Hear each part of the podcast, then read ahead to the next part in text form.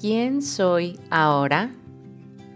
Para cerrar con broche de oro esta semana llenita de mis más profundas reflexiones y recordatorios, gracias a la práctica constante de mi conexión entre glándula pineal y nuestra fuente con el universo, hoy te comparto la clave que todo pinealista y no pinealista puede utilizar en sus vidas y realmente sentir un cambio significativo. Estoy hablando del amor. El amor es la base, el fundamento de toda creación. Es el sentimiento de más alta frecuencia que existe y todos nosotros somos intrínsecamente amor. Más allá del amor que hay en una relación de pareja, la cual se crea por sintonía o encaje de frecuencias, como ya lo mencionamos en episodios anteriores esta semana, estoy refiriéndome a ese sentimiento universal que todo lo puede, todo lo mueve, todo lo crea. Y te confieso que dejé este punto crucial para el final porque además de abrazar los aprendizajes anteriores, es un tema que requiere de una automaestría para mantenerme en armonía. Es decir, un aquietamiento en el campo emocional. Y esto para mí ha sido de mis más grandes retos creativos. Para nosotros pinealistas es de suma importancia regular nuestro campo emocional, pues como te compartí, todo, absolutamente todo depende del sentimiento. Y esta automaestría que te menciono es la práctica constante de regresar a mi conexión. No se trata de evadir o negar que caigo en sentimientos de baja frecuencia. Se trata de reconciliarme con mi campo y levantarme cada vez más rápido cuando suceden estos bajones, por así llamarlos. Como dice mi maestra, la victoria se gana a diario.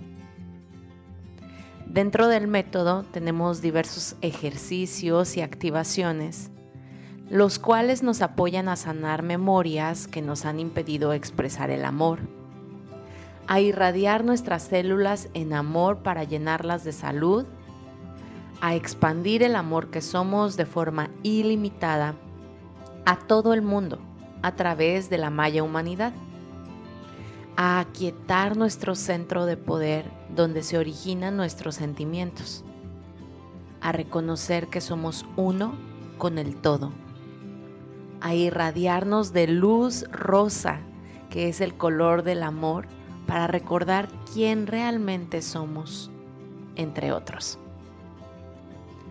Para finalizar este cúmulo de episodios, te compartiré prácticas que constantemente hago y recomiendo hacer para mantener nuestra conexión con este ser energía perfecto amor que somos, sanando en el camino a nuestro mayor enemigo de este campo, el miedo. 1. Practica la conexión. Sea lo que sea que entiendas hoy por conexión, hazlo un estilo de vida y así te irás sabiendo creadora ilimitada. 2. Intensifica los sentimientos de aceptación y gratitud al inhalar conscientemente.